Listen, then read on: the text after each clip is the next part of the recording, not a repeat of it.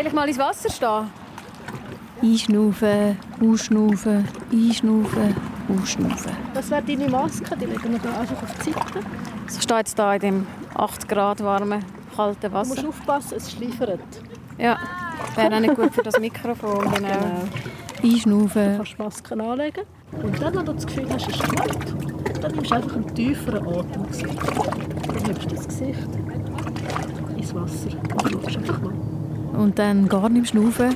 Eine Sekunde, zwei Sekunden, drei Sekunden. Du bleibst einfach so lange, bis es dir angenehm ist. Und vielleicht, wenn du das Gefühl hast, ich will raufkommen, dann zählst du nochmal auf 5 und ziehst einfach eine 5 Länge durch. 30 Sekunden. ich tauche auf. Die Luft ist aus und das Wasser im See auch definitiv zu kalt. Die Manu, die Frau neben mir, ist seit vielen Jahren Freitaucherin und kann ihre Luft viereinhalb Minuten anhalten. Das finde ich ein Wahnsinnserlebnis, mal zu merken, hey, wow, ich lebe noch, ich schnaufe nicht und höre in mir innen selber mir zu auf Art.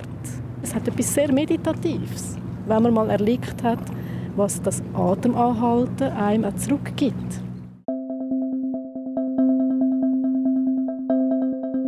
Unser Schnauf, unser Atem, das Selbstverständlichste auf der Welt, der passiert einfach und wenn wir aufhören damit, dann gibt es uns nicht mehr. Aber er scheint noch viel mehr auf dem Kasten zu haben. Es ist mir in letzter Zeit aufgefallen, dass es wahnsinnig viel Atemangebot gibt. Leute, die an ihrem Schnuff arbeiten wollen. Menschen, die den Atemstock gehen in Atemtherapien, man schnauft bewusst in der Yogastunde, geht in den Chor, um die Stimme entspannen und vieles mehr. Es gibt auch immer mehr Literatur zum Thema. Ich frage mich, was habe ich da verpasst?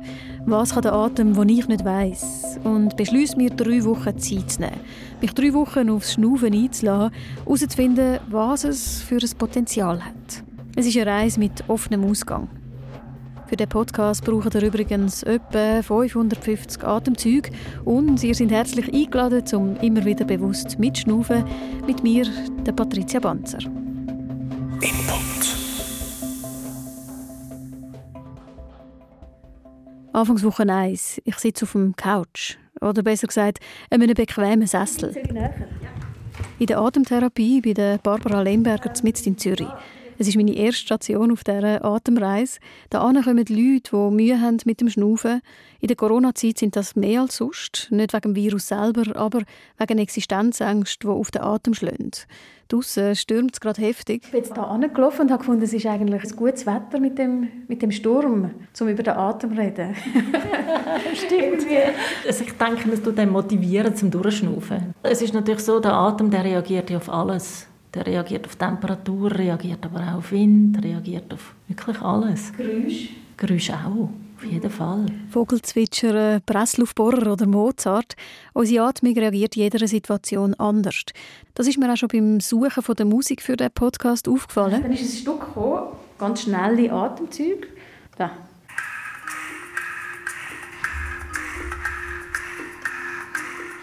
Ich habe gestaunt, wie fest das mein Atem gerade beeinflusst hat. Ist das einfach so? Mhm, auf jeden Fall. Schnelles Schnaufen, das sagt meinem Nervensystem eigentlich, hey, oh, da ist Sympathikus, da ist Kampfflucht, jetzt passiert etwas. Sympathikus und Parasympathikus, die zwei sind Gegenspieler. Sie sind Teil von unserem vegetativen Nervensystem, wo unbewusste Vorgänge wie unsere Verdauung oder unser Herzschlag reguliert. Der Sympathikus beschleunigt, vereinfacht gesagt, unser System, stellt uns auf Action ein. Der Parasympathikus ist zuständig für Ruhe und Regeneration. Und scheint sind wir eben viel zu häufig im Sympathikus, im Kampf- und Fluchtmodus. Zum herauszufinden, warum, probiere ich es mit einem Beispiel. Wenn ich jetzt überlege, ich laufe gemütlich durch den Wald, das Wäldchen und komme auf eine Lichtung und bin eigentlich total entspannt und habe ein die Vögel gehört und plötzlich höre ich die vielleicht nicht mehr und kehre mich um und dann steht da ein Bär oder ein, ein Leu. Was passiert dann? Es ist eigentlich so, in dem Moment, wo, wo der Schreck kommt, tut ein Teil in unserem Hirn, also der Amygdala, also der Teil, der zuständig ist für die Emotionen, aber halt eben auch für die Angst oder für eine Gefahr, tut eigentlich führen, oder? Gibt einen Impuls. Und das heißt für den ganzen Körper, okay, jetzt sofort die grossen Muskeln durchbluten, um davor rennen oder also kämpfen. Sauerstoff. Sauerstoff in die grossen Muskeln. Was nicht so wichtig ist, ist jetzt die Haut. Also ist eher bleich. Was auch nicht wichtig ist, zum Beispiel sind Verdauungsorgane. Also verdauen tut es nicht mehr. Was aber sicher ist, das Herz schlägt schneller sofort, der Blutdruck steigt. Die Pupillen stellen sich so ein, dass sie möglichst viel sehen. Die Bronchien stellen sich auf weit. Also ist alles geformt, wir können kämpfen oder flüchten. Für das muss man schnell schnaufen. Automatisch fängst du an schnell schnaufen. Und Angst macht im Körper eher eng. Die meisten Leute oder meistens schnauft man dann halt eher in die Brust. Das heißt, also wenn der Loi vor einem steht, dann macht es Sinn, dass man Angst hat und so reagiert, weil man muss ja eben die, die Energie generieren, um davon zu kommen. Genau.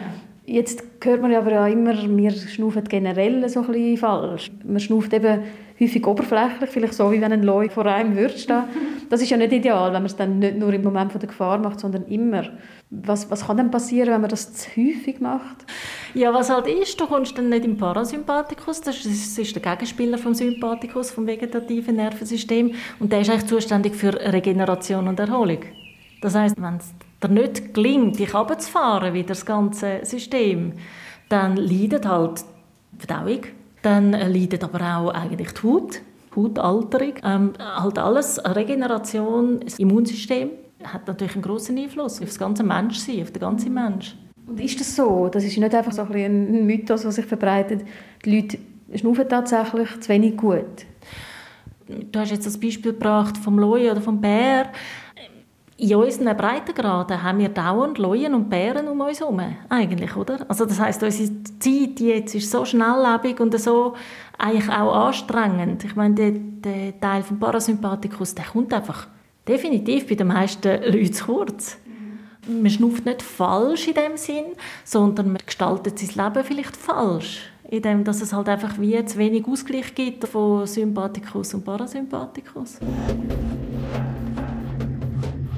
Eine Gesellschaft voller Leuen und Bären, voller zu kopflastigen, gehetzten Menschen, die häufig nicht mehr richtig abschnaufen, die bisschen mehr entspannen sollten. Klingt ungut, aber man ahnt, es gibt eine Lösung. Der Atem ist nicht nur einfach ein Gasaustausch, Sauerstoff rein, CO2 raus, er ist viel mehr. Das Geniale am Schnuff ist halt eben, du kannst mit Atemübungen Einfluss nehmen auf das vegetative Nervensystem. Oder du kannst nur, wenn du jetzt und das machen wir unbewusst. Helfen wir uns so ja auch. Wenn du dir vorstellst, hast du irgendetwas, was du machen musst und das stinkt dir. Dann seufzt und, und du ausschnaufen. Schon nur das, wenn du das jetzt messen was da passiert im Körper, du eigentlich schon dem Körper helfen, um können regulieren. Also ist eine unbewusste Atemübung. Ja, genau, kann man so sagen. Genau. Das könnte man jetzt gerade sagen, ihr da draußen, die vielleicht zuhört, das ist etwas, was man empfehlen kann. Sagen wir irgendwie, also auch nicht dreimal am Tag, so seufzen. Ja, genau, bewusst mal seufzen, stöhnen, mal den Ausatmen verlängern, mal ja, die Atmung ist die einzige Funktion mit direktem Zugang zum vegetativen Nervensystem. Das kannst du mit nichts, oder? Du kannst nicht dem Herz sagen, ja, jetzt tue ich ein bisschen langsamer schlagen, dass ich mich wieder entspannen kann. Oder der Verdauung, dass ich ein bisschen langsamer oder schneller vorwärts machen. Darum ist die Atmung so wertvoll. Darum kommen die Leute an, die eben Mühe haben mit Schnaufen. Vor zehn Jahren war das noch bisschen anders. Es ist die Atemtherapie noch recht belächelt worden. Heute hat sich das sehr verändert. Viele kommen mit psychosomatischen Beschwerden. Also ähm, Stress, Angst, auch Burnout. Andere mit Atemwegserkrankungen. Es ist eben nicht einfach Atemübungen und Lernen schnaufen, sondern es ist eigentlich eine Körperpsychotherapie und halt hochspannend. Was passiert da konkret, möchte ich wissen. In dem ruhigen Raum mit zwei Sesseln und einer Liege. Die Barbara Lemberger macht ein Beispiel. Eine Frau kommt da an, sagt, sie kann nicht richtig schnaufen. Dann fangen wir ein bisschen an zu schwätzen. Dann erzählt sie vielleicht, im Job äh, hat sie schon ein paar streng und sie wird gemobbt. Und das vielleicht nicht das erste Mal, wo sie Mobbing erlebt. Okay, wir tun das nicht weiter jetzt vertiefen, sondern sie geht auf die Massageliege, leitet sich auf die Massageliege. Dann fange ich zum Beispiel an mit der Atemmassage. Schauen, dass ich zuerst mal den Raum aufbauen kann, dass sie wirklich Atem spürt, auch, dass sie sich im Körper spürt und kommt dann mit so fordernden Griff beispielsweise. Und merken, ah, okay, der Atem, der, ich sage es jetzt so, wie wir halt reden, sie flüchtet. Das heißt, sie bleibt nicht in Kontakt. Also der Atem flüchtet? Der Atem flüchtet. Das siehst du halt dann sehr gut. Und du spürst auch Muskeltonus. Mhm. Oder manchmal gibt es auch dann einen Schweißausbruch, weil sie halt eben dann das vegetative Nervensystem in Fluchtkampfmodus kommt. Und dann können wir das eigentlich im Gespräch anschauen. Was läuft denn da jetzt gerade? Also, wie, wie geht sie um mit Druck? Wie geht sie um mit Druck generell? Okay, ist das ein Muster, das Flüchten? Und dann können wir aber herausfinden, wie fühlt sich dann das an, wenn sie bleibt. Die Atemmuster zeigen also häufig die psychischen Muster. Durch Massagen, wo zum Beispiel das Volumen vom Atem konkret vergrößern durch Gespräche, durch Übungen kann geholfen werden, damit Leute wieder durchschnaufen können, mit sich in Kontakt kommen, Stress abbauen. Der Atem kann heilen und er ist dort zu sich selber, sagt Barbara Lemberger. Wenn man richtig gelernt hat, ihn zu beobachten, kann er ziemlich viel verraten. Sehr er, und das klingt ziemlich praktisch, wie ein Seismograph. Sie selber zum Beispiel treffen ihre Entscheidungen nicht wie früher über den Kopf, sondern eben über den Atem. Heute ist es so, dass ich mir wirklich Zeit nehme, ich setze mich an, verbinde mich mit meinem Atem, lasse den mal zu und stelle mir dann Fragen und schaue, wie reagiert der Atem auf das. Also wir überlegen, ähm, die Wohnung künden oder nicht genau. und auf meinen Atem schauen, dann ist es effektiv so wie ein Instrument, das anzeigt, da schnaufe ich schnell, das ist die falsche Entscheidung. Ja, genau. Und ich meine, ich fälle meine Entscheidungen eigentlich immer so und das, äh, für mich persönlich stimmt das total so. Aber für das braucht es viel Übung. Übung, ein gutes letztes Stichwort. Ich wollte auf meiner Suche nach dem Potenzial vom Atem natürlich auch ein bisschen selber üben. Der Tipp von der Atemtherapeutin? Bewusst den Atem beobachten. In den verschiedensten Situationen. Das heißt, sie stoppt meinen Tatendrang ein bisschen. Ich soll gar noch nicht aktiv daran arbeiten, sondern zuerst mal überhaupt damit in Kontakt treten, nur beobachten. Das ist mega spannend. Wie reagiert er, wenn ich in einen Raum hineinkomme, wo ganz viele Leute sind? Wie reagiert mein Atem, wenn ich in den Lift steige? Wie reagiert der Atem, wenn ich über die Straße laufe und es hat viel Verkehr beispielsweise? Und sich so wie besser kennenlernen, wie reagiert das eigene System auf unsere Faktoren oder auch auf innere, auf Gedanken. Gut, in möglichst vielen Situationen durch den Tag durch einfach beobachten. Plus soll ich auch jeden Morgen noch vor dem Aufstehen und jeden Abend im Bett genau schauen, wie und wo ich schnaufe. Mir ein paar Minuten vor dem Einschlafen vorstellen, ich habe einen roten Böllen im Bauch, der sich aufbläst beim Einschnaufen und leert beim Ausschnaufen.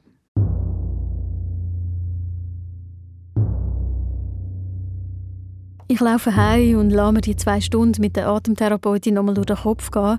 Der Atem kann also Brücke sein zu unserem Unterbewusstsein, hilft bei ziemlich vielem.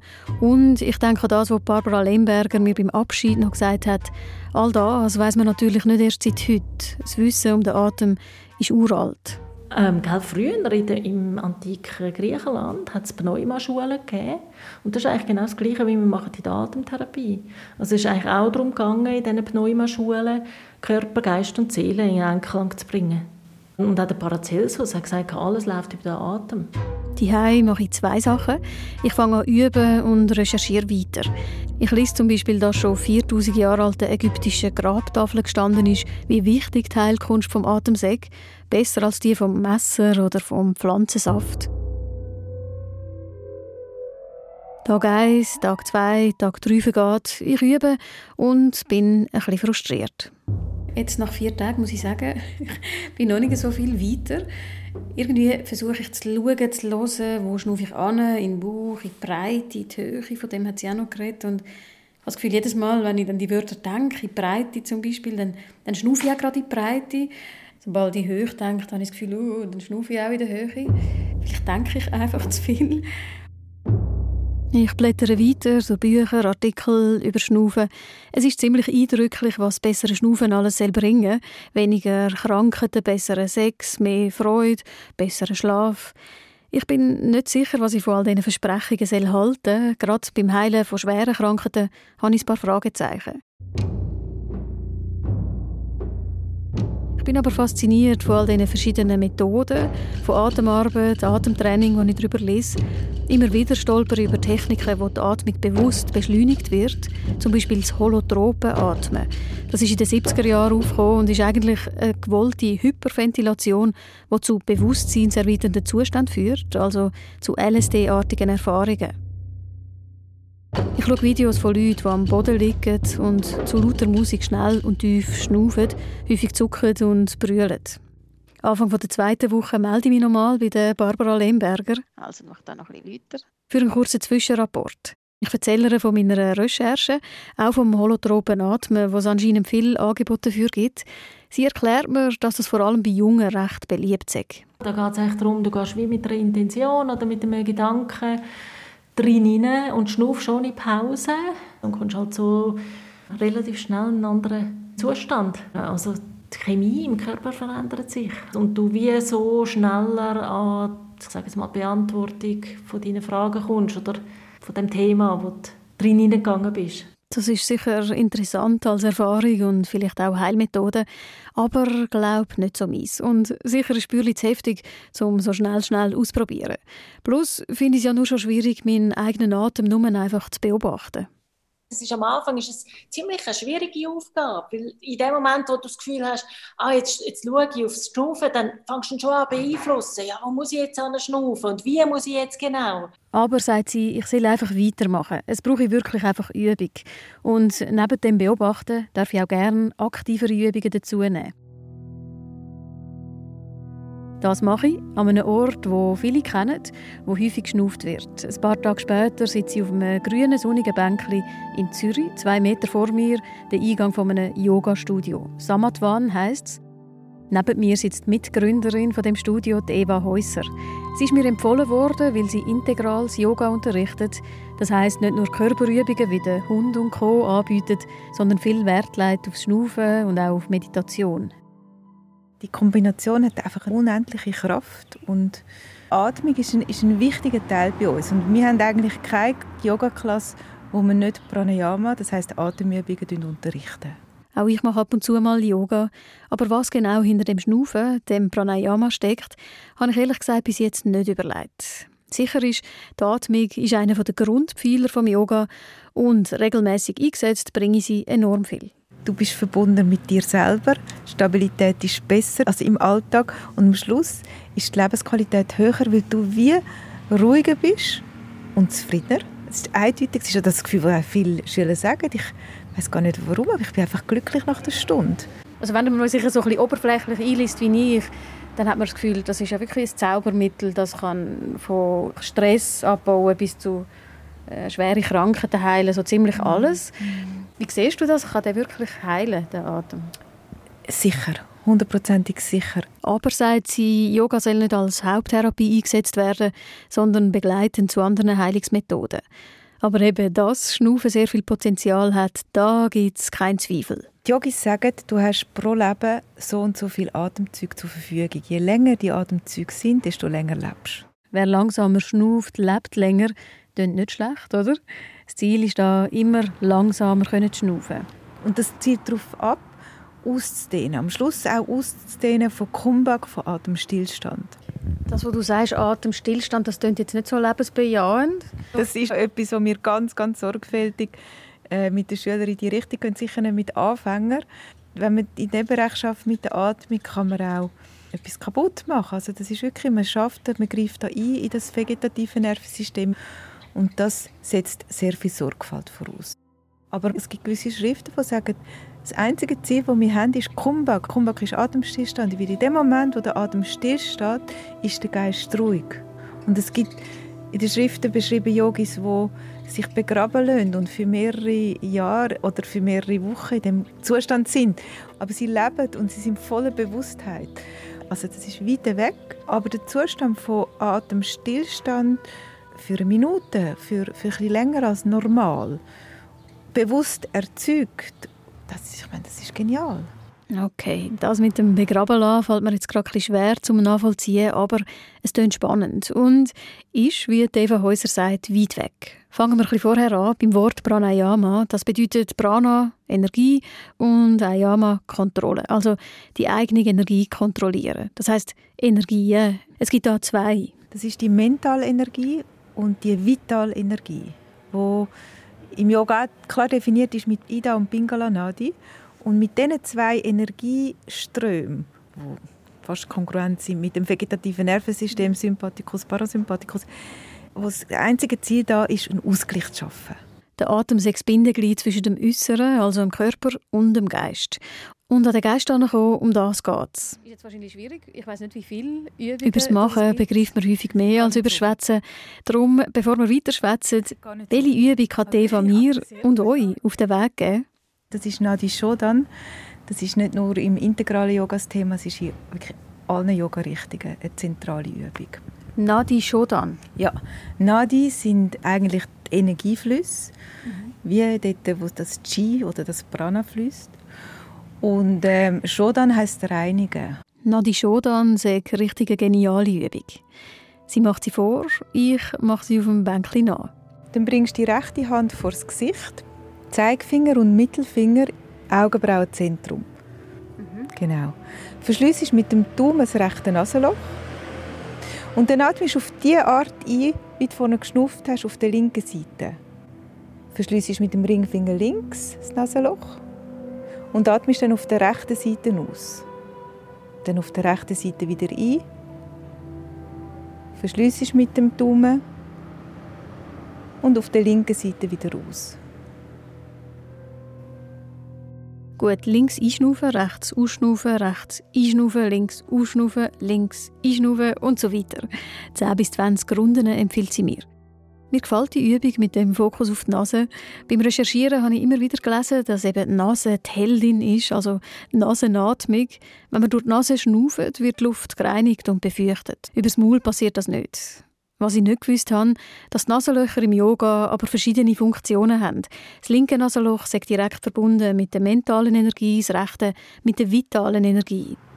Wenn ich beim Unterrichten mal ein bisschen müde bin, dann mache ich mir schnell, wenn sie irgendetwas beschäftigt sind, mache ich mir schnell das linke Nasenloch zu und schnaufe durchs rechte, um wieder ein bisschen extrovertierter in die Pingala-Energie zu kommen.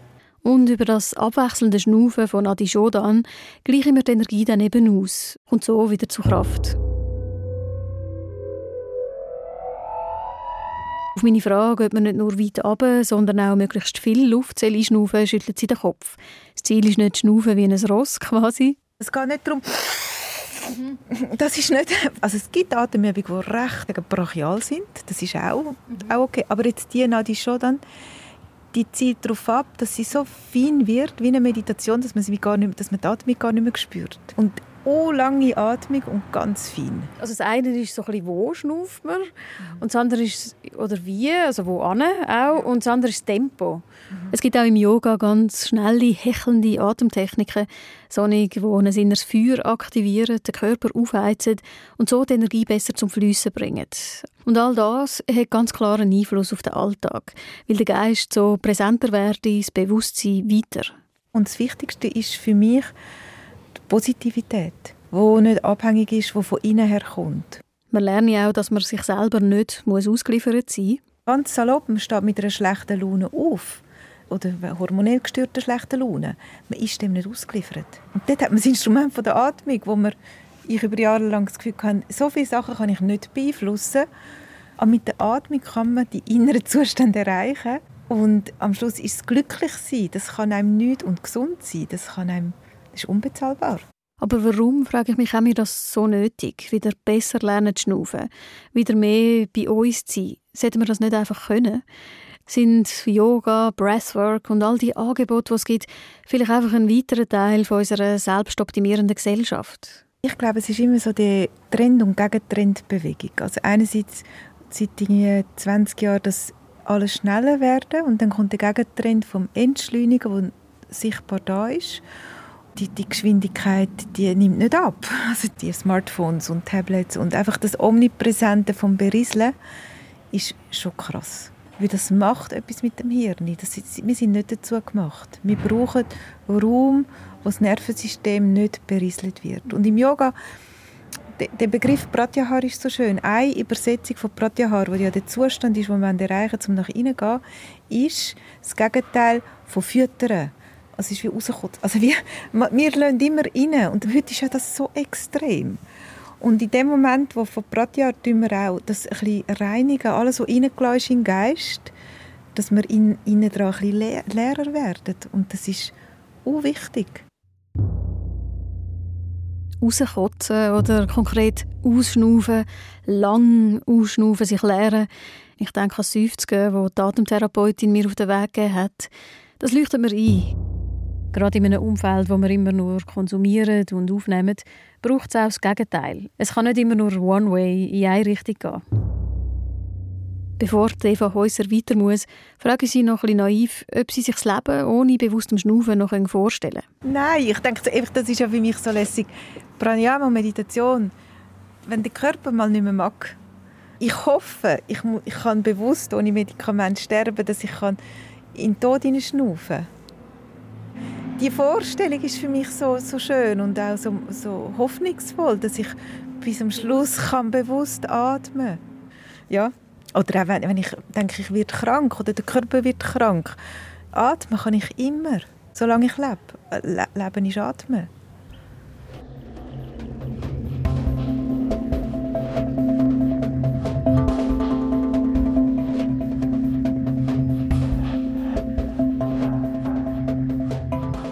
Ich sitze wieder die und schnuff. Einmal durchs linke, dann durchs rechte Nasenloch probiere meinen Körper zu beobachten und finde es gerade verrückt, dass ich mir zu so etwas Essentiellem wie dem Schnaufen noch nie gross Gedanken gemacht habe. Ganz im Gegensatz zum Dr. Thomas Löw. Er ist mein zweitletzter Gesprächspartner in dem Podcast, obwohl ich noch 100 spannende Personen auf meiner Liste habe. Wir reden über Zoom. Er sitzt in Deutschland am Universitätsklinikum Regensburg. Dort leitet er die Abteilung für Psychosomatik vor seinem Computer. Professor Löw. Und muss parallel noch andere Anrufe entgegennehmen. Professor Löw, hallo. Der Thomas Löw ist quasi Experte im Ausschnaufen, das heißt in der entschleunigten Atmung. Er ist auch Professor für psychosomatische Medizin. Seit 30 Jahren forscht er an verschiedenen Entspannungsmethoden. Und der kleinste gemeinsame Nenner von all diesen Methoden ist eben die entschleunigte Atmung. Er ist überzeugt, wenn wir langsamer schnaufen, leben wir besser. Langsam atmen, besser leben, heißt darum auch sein Buch, das er vor zwei Jahren herausgegeben hat. Wie atmen Sie gerade? Also so wie alle Menschen auch in einem Atemrhythmus, so zwischen 10 und 12 Mal pro Minute. Ich laufe ja auch nicht den ganzen Tag mit entschleunigten Atmen durch die Gegend. Aber er setzt die entschleunigte Atmung sehr regelmäßig ein, weil die Benefits sagen medizinisch völlig klar. Bessere Konzentration, weniger Angst, weniger Probleme mit Beschwerden in den Wechseljahren zum Beispiel oder tieferen Blutdruck. Er selber reguliere seinen eigenen Blutdruck durch das bewusste Schnaufen. Und den habe ich gut mit einem Medikament und der entschleunigten Atmung im Griff. Und ohne die entschleunigte Atmung? Müsste ich zwei oder drei Medikamente nehmen. Entschleunigt Schnaufen heisst länger ausschnaufen als einschnaufen. Durch das wird das Herz entlastet. Weil ja der Druck, den ich aufbaue, durch die Einatmung, drückt ja das Herz zusammen, logischerweise. Und durch das Ausatmen schaffe ich dem Herz Gelegenheit, dass es besser pumpen kann. Und wenn ich jetzt ganz simpel der, über die Minute hinweg die Ausatemphasen verlängere, habe ich natürlich mehr Ruhe ums Herz rum und das kann entspannter schlagen. Und noch ganz ein wichtiger positiver Effekt vom entschleunigten Schnaufen, das haben wir jetzt schon ein paar Mal gehört, es reduziere den Stress. Ich komme nochmal auf den Titel von Thomas Löws im Buch zurück, Langsamer atmen. Wir atmen zu schnell. Ist das so? Also wir als Gesellschaft atmen wir zu schnell? Nein, so würde ich es nicht sagen. Ich würde sagen, wir nützen zu wenig die Möglichkeit des entschleunigten Atmens. Die Menschen atmen natürlich richtig. Unsere Körper sind ja klug die meisten Leute kriegen das schon hin. Und wenn, sagen wir mal, 95 Prozent der Menschen 10 bis 12 Mal in der Minute atmen und das auf dem ganzen Planeten, wurscht, ob in Indien oder Südamerika oder bei uns, dann wird es schon richtig sein. Aber wir nützen nicht das Potenzial, das die Modifikation mit der Entschleunigung mit sich bringt. Okay, heißt konkret, wir machen keine Pause. Und die haben wir nötig. Früher war das kulturell gesehen einfacher. Gewesen. In einer Zeit, wo man halt noch Mittagsschlaf machen konnte, oder in einer Zeit, wo uns Rituale von außen dazu gebracht haben, dass wir automatisch entschleunigt atmen. Ich kann mich erinnern, wie ich in die Schule gegangen bin in den 60er Jahren. Da hatten wir in Deutschland noch in der Grundschule, bevor es losging, miteinander ein Lied gesungen oder ein Gebet gesprochen. Und das ist ja entschleunigtes Atmen. In der Schule vor dem Start einmal mit der ganzen Klasse ein paar Minuten entschleunigt schnaufen, ich zum Beispiel für Konzentration sehr viel bringen. Heute ist es schwieriger, das in den Alltag zu integrieren, sich zurückzuziehen und zu schnaufen, zu entspannen, mal zu schnauben wie ein Ross zum Beispiel oder herzhaft gerne sich strecken. Es ist halt sozusagen nicht schick. Wir haben aber, findet er, einen kulturellen Auftrag, dass in unserem Zusammenleben so Pausen wieder möglich werden. Jetzt muss ich gleich noch fragen, die ganze Atemlehre wird ja nicht häufig einfach in esoterischen Ecken gestellt. Vielleicht, aber zu Unrecht. Es geht um knallharte biologische Zusammenhänge, sagt Thomas Löw. Menschen sollten viel mehr über Medizin wissen, um das zu begreifen, ihren Körper besser kennen, dann wären die Chancen, länger zu leben, viel grösser. Gut.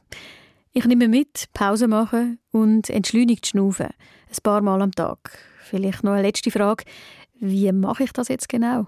Ich kann es auszählen. Sechs Sekunden ausatmen, vier Sekunden einatmen. Das sind sechs Atemzüge in der Minute. Sechs mal zehn Sekunden. Auch empirisch, wissenschaftlich begründet, ist es für die meisten Menschen der Rhythmus, der sie am ehesten entspannt. Vier Sekunden ein, sechs Sekunden ausschnaufen. Fünf Minuten lang. Da sagt Thomas Löw, synchronisiere den ganzen Körper. Man kann dafür auf die Uhr schauen oder auch ganz einfach auf seine Homepage gehen und dort einem Böllen folgen, wo zuerst vier Sekunden grösser, dann sechs Sekunden wieder kleiner wird. Den Link zu dem Böllen habe ich euch in Podcast beschrieben. Da. Klingt eigentlich nicht so schwierig und genau dort ist auch das Problem. Unser Hauptproblem ist, äh, dass weil es so einfach scheint, die Menschen denken, wird ja wohl nicht wirken, wenn es so einfach ist. Stimmt, dass ein Schnaufen so viel bewirken kann und dann ist es ja auch noch gratis, das ist tatsächlich nicht so einfach zu glauben. Und dann ist es ja auch eine Frage der Disziplin, vom regelmäßig machen und auch ein bisschen eine Frage vom Mut, sagt Thomas Löw. Das gefällt mir. Sich mutig für Pausen einsetzen, immer wieder mal herzhaft gerne, entschleunigt schnaufen. Ich probiere es. Ich sitze jetzt hier in einem kleinen Perkli auf einem Mürli und habe jetzt gerade die Atemübung gemacht. Ich übe das entschleunigte Schnaufen im Park. Und jetzt sollte ich mich viel entspannter fühlen. und singe zum Entschleunigen eine Woche lang. Jeden Morgen nach dem Aufstehen.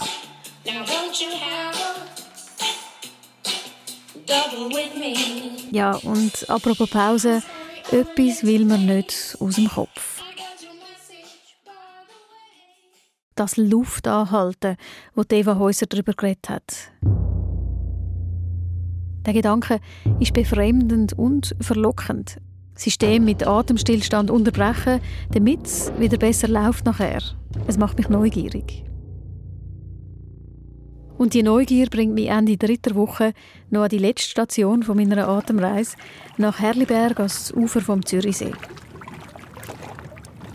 Also es ist Ende März und es, es fühlt sich gerade ein bisschen an wie Sommer jetzt so am frühen Abend. Es ist ein sehr warmer Tag. Weil, wenn es nicht so warm wäre, wärst du nicht da? Ich glaube, dann wäre ich tatsächlich noch nicht da. Ja, ich bin ein bisschen ein Gefrörli. Sagt Freitaucherin Manu Meier, die neben mir am Ufer sitzt. Sie hat durch das Apnoe-Tauchen gemerkt, wie viel Potenzial in der Atmung steckt. Sie ist auch Freitauchinstruktorin, Yogalehrerin und Coach, wo die Atmung überall eine wichtige Rolle spielt. In einer Stunde kommen noch andere Taucherinnen und Taucher, dann wird die Luft angehalten und dann geht es in die Tiefe? Ich habe äh, meine erste Erfahrung, wo ich wirklich in die Tiefe abgetaucht bin, freitauchend, in Griechenland gemacht und habe einfach das tiefe Blau gesehen und habe trotzdem ich ja, sagen wir, nach einer halben Minute schon wieder auftaucht bin, die halbe Minute unter Wasser mit angehaltenem Atem hat mir ein Freiheitsgefühl gegeben, wo in dem Sinne wie eine Art unbeschreiblich ist. Warum ist das so? Wenn ich ohne Atemgerät, also sprich ohne Flaschen, einfach abtauchen, nur mit mir selber, mit meinem Körper, dann bin ich wie Teil von dem Wasser. Ich bin eine Art schwerelos. Die Zeit, wenn ich eine halbe Minute unter Wasser bin, die fühlt sich endlos an. Freiheit, Verbundenheit, Schwerelosigkeit. Für mich löst der Gedanke an das Tauchen ohne zu schnaufen eher Panik aus. Die Manu Meier versteht das gut. Wir halten die Luft an und tauchen in ein anderes Element ein, das nicht unseres ist. Wir sind gemacht, um auf der Erde zu sein und zu schnaufen. Und jetzt kommen wir auf die Idee, die Luft anzuhalten und abzutauchen. Und ich glaube schon, da kommt jeder Körper zuerst einmal einfach in den Schreck rein, auch in die Angst rein, von «Hey, nein, geht nicht». Und jeder Reflex in deinem Körper sagt dir «Auftauchen, ich will schnaufen». Und das ist wiederum etwas, was wir beim Apnoe-Tauchen lernen. Wir lernen umzugehen mit dem Impuls, dem Reflex, zu schnaufen. Also fangen wir an zu trainieren und lernen, wie das ist, wie sich das anfühlt, wenn sich das Zwerchfell bewegt, die sogenannten Kontraktionen kommen, weil die geben uns das Signal von «Hey, ich will einschnaufen», weil der CO2-Level ist höher. Und dann trainiere ich, dass ich das noch etwas länger aushalten kann. Aushalten, gegen den Reflex ankämpfen. Kämpfen, ein gutes Stichwort. Für mich in meinem Kopf sind aber neue Taucherinnen und Taucher immer so Wettkampftypen gewesen, die mit ein paar Gadgets ausgerüstet vor allem möglichst weit kommen Hauptsache länger und tiefer. Die Manu Meier neben mir passt gerade nicht so in das Bild, obwohl sie auch zweimal an den Schweizer Meisterschaften in die Tiefe getaucht ist. Jede Freitaucherin, jeder Taucher hat ein eine andere Motivation, erzählt sie. Die einen gehen mehr Richtung Leistung, andere machen es zum Spass. Aber für alle gilt, und das hat mich zuerst erstaunt. Ähm, ein guter Freund von mir, Freitaucher, hat immer gesagt, als Freitaucher sind wir dazu verdammt, zu entspannen. Sonst funktioniert es nicht oder einfach nicht so, so lang und so weit oder so tief, wie man gerne möchte. Freitaucher sind Entspannungskünstler. Nur wer entspannt, wer sich vertraut, kommt weiter. Langsam trudeln die anderen ein, Männer und Frauen, wo die Vorfreude ins Gesicht geschrieben ist. Ein paar von ihnen sitzen neben Manu an, gerade ans Ufer. Zum Atem zuwenden und das Zwerchfell ein bisschen anwärmen. Und Manu macht eine halbe Stunde Pranayama-Übungen mit ihnen. Und äh, die Kadenz ein bisschen erhöhen, ein bisschen schneller. Zur Entspannung von Geist und Lunge. Eine halbe Stunde später. Es ist ein wunderschöner Sonnenuntergang und die anderen sind draußen. Ja, es ist mega schön. Sie haben jetzt auch Lämpchen auf den Bojen, oder? Ja. In ihren dicken Neoprenanzügen sind die anderen in den See rausgeschwadert. An jeder Boje hängt ein Seil, das mit Blei beschwert ist. An dem machen sie sich mit einer Leine an und tauchen ab. An der Oberfläche ist der See 8 Grad, darunter wird schnell kälter und vor allem dunkler. Ich gehe ein bisschen tiefer rein. Und dann kannst du jetzt zuschauen. Was steht. Da stehen, genau. Manu und ich haben mittlerweile auch Neopren an und laufen ins Wasser. Wir bleiben aber am Ufer, wo die Manu die Statik machen Das bedeutet, ins Wasser liegen mit dem Gesicht nach unten, solange wie es der Schnuff erlaubt. Und zwar völlig entspannt und regungslos. Jede Bewegung verbraucht unnötig Sauerstoff. Und jetzt möchte ich mich wirklich entspannen, weil jetzt gerade im Moment haben wir viel geschwätzt ich bin ein bisschen aufgeregt und in dem Sinn bin ich nicht ganz so entspannt, wenn ich das kann sein kann. Also nehme ich mir jetzt einfach so eine halbe Minute und schnaufe einfach mal ab im Bauch. Siehst dann, wenn ich anfange einschnaufen und dann will ich dann einfach abtauchen.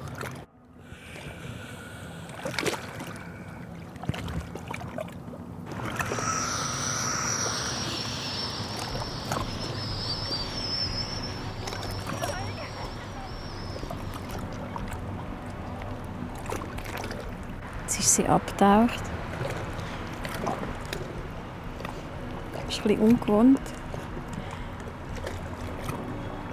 Dass einfach ein Mensch so vor einem im Wasser liegt. Sie hat gesagt, ich muss nichts machen.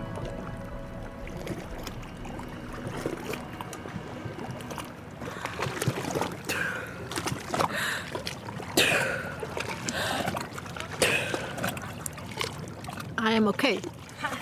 Sehr gut. Die Manu strahlt beim Auftauchen. Heute ist es nicht um die Zeit gegangen. Einfach ums Geniessen, Loslassen. Um das geht es ihr hauptsächlich. Um das Freiheitsgefühl, die Verbindung zu sich selber, die unter Wasser entsteht. Die Pause vom Schnaufen. Möglichst weit oder tief kommen oder einfach geniessen, das ist vielleicht ab und zu ein eine Gratwanderung in dem Sport. Wie es Apnoe-Tauchen insgesamt auch. Man will Grenzen überwinden, muss aber gleichzeitig die eigenen Grenzen sehr gut kennen. Sonst können die schönen Gefühle auch gefährlich werden.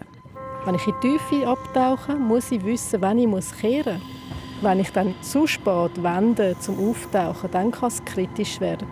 Ich riskiere, ohnmächtig zu werden. Und wenn dann eben kein Sicherungstaucher in der Nähe ist, dann stirbe ich. Das hört man ja auch immer wieder, dass das passiert. Ist das, weil einem tatsächlich etwas ergreift oder ist es der Wettkampfgeist oder fängt man an irgendwie halluzinieren oder was ist es denn? Durch die Bewegung, durch das Gleiten durch das Wasser hat es etwas unheimlich Schönes, einen Flow und der macht ein bisschen süchtig. Ja, würde dann auch am liebsten gar nicht auftauchen und wenn man in die Tiefe taucht, hat man das Element vom freien Fall. Man kommt aber eine gewisse Tiefe in Abtrieb, wo man wirklich nur noch geht. Man sagt dann Freifall. Und das ist ein wunderschönes Gefühl. Man kann sich einfach fallen lassen.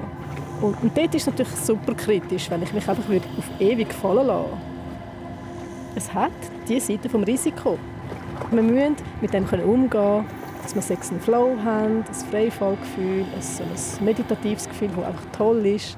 Dass man dann irgendwann ja ganz bewusst das Ende setzt und sagt, ich will ja weiterleben, also hole ich jetzt wieder Luft. Tödliche Zwischenfälle spielen sich aber vor allem in Nebenschauplätzen ab. Bei den Wettkämpfen gibt es ganz klare und strenge Abläufe, wo man sich muss daran halten muss und darum die Gefahr auch sehr fest minimiert. Und grundsätzlich gibt es viele so Regeln, Abmachungen. Man legt zum Beispiel Tiefe vor dem Abtauchen fest, bleibt beim statischen Tauchen miteinander in Kontakt. Und eben, man muss den Körper sehr gut kennen. Und das, Training von der Lunge, vom Zwerchfell, das Kennen vom Körper und seine Grenzen, das bringe ich auch im Alltag sehr viel. Ich habe gemerkt, über das Training, Zwerchfell, Dehnung, Brustraum, Lunge richtig schön belüften, dass ich wirklich im Alltag, ich schnaufe tiefer, ich kann schneller wieder entspannen. Entspannen und richtig schnaufen. Mach doch du auch mal. Ich komme ein bisschen raus. Es ist mittlerweile fast dunkel.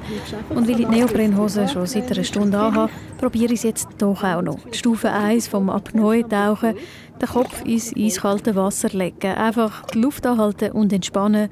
Schauen, was passiert. Also das ist jetzt ja nur ganz, ganz fein, ganz kurz, aber so der erste Reflex, den ein bisschen wegzuschieben, ist eigentlich nur ein gutes Gefühl. Und einen Bruchteil von einer Sekunde verstehe ich, was Manu meint, wenn sie von Zeit anhalten, von Schwebi redet. Drei Wochen habe ich viel über den Schnuff gelesen, mit vielen Leuten darüber geredet und selber geschnauft. Ich bin mir in dieser kurzen Zeit bewusster geworden, wenn ich wie schnaufe. Ich merke, wenn ich verspannt mit angezogenen Schultern vor dem Kompi sitze und oberflächlicher schnaufe, wenn die Luft unbeschwert in den Bauch fließt, wenn ich total entspannt und vergnügt bin. Merke, wie viel einem der Körper kann sagen kann, wenn man ein bisschen lust. Und singen, das bringt auf jeden Fall gute Laune. Zum mehr können sagen, müsste ich natürlich länger dranbleiben. Ein Hauptpunkt, den ich mitnehme, wir müssen entschleunigen, um unser Nervensystem zu beruhigen. Entschleunigen wie die neue Taucherinnen, die in der Zwischenzeit wieder zurück sind aus der Tiefe ja. vom Zürichsee. Wie war es heute? Schön. Mega schön. Sie erzählen, wie schön dass es war. Es ist, jetzt ist dunkel. Wir schauen zusammen einem Taucherli zu. Könnte man sich vielleicht von dem inspirieren lassen?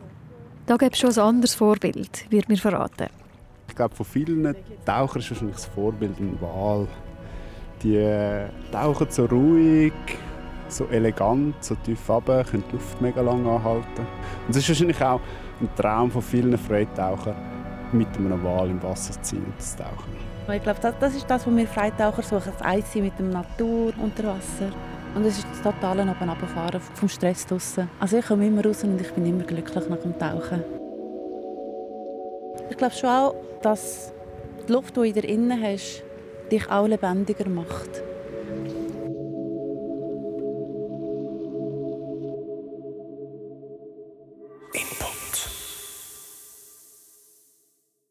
Vielleicht habt ihr ja das Potenzial von eurem Schnuff auch schon kennengelernt, habt an eurer Atmung geschafft und es hat euch weitergebracht. Falls ja, ich bin sehr neugierig, schreibt mir doch auf input.srf3.ch. Nächste Woche geht es bei Input bei der Rina Telli um ein schwieriges, aber wichtiges Thema, Fehlgeburten. Alles hat angefangen mit einem Mail. Die Fabienne hat geschrieben, liebe Input-Redaktion, mir brennt schon länger eine Sache unter den Nägeln, die eventuell etwas für euch wäre. Das Thema Fehlgeburten. Wir haben gefunden, ja, wir wollen im Input über Fehlgeburten reden. Also haben wir die Fabienne getroffen, die selber zwei Fehlgeburten hatte. Sie sagt, das Thema sei tabu. Sobald man schwanger ist selber, hat man kein anderes Thema mehr. Plötzlich schwätzt man nur noch über das. Ich würde mir einfach wünschen, dass Fehlgeburt dort in dieser Diskussion einfach genau gleich natürlichen Platz hat, wie wenn man über das Stillen diskutiert oder über sonst etwas. Sie hat gemerkt, dass sie nicht allein ist, dass andere plötzlich auch erzählen, wenn sie den ersten Schritt macht. Fehlgeburten sind immer noch ein Tabu. Wir reden zwar mehr darüber, dass es passiert, aber wir reden nicht darüber, was es konkret bedeutet, sagt die Hebammen- und Trauerbegleiterin Anna Margareta Neff von der Fachstelle Kindsverlust. Das Konkrete, was kann es bedeuten, das ist etwas, wo wo nicht thematisiert wird. Also haben wir euch gefragt, was eure Erfahrungen sind. Und wir haben so viele persönliche Mails und Spruchnachrichten gekriegt, mich hat es extrem bewegt. Zum Beispiel, was Sabine und Dani erzählen. Ich habe zum Beispiel nicht gewusst, dass man so fest blühtet, dass man Angst hat zu verblüten. Ich habe nicht gewusst, dass ich mich als Mann nebenan so hilflos fühlen kann, dass man Angst hat um seine Partnerin. Ich habe nicht gewusst, dass ich mich so schuldig fühlen kann. Im Input reden wir nächste Woche darüber. Hören Geschichten von Müttern und Vätern. Hören, was ihnen geholfen hat und was diese Menschen rundherum machen können.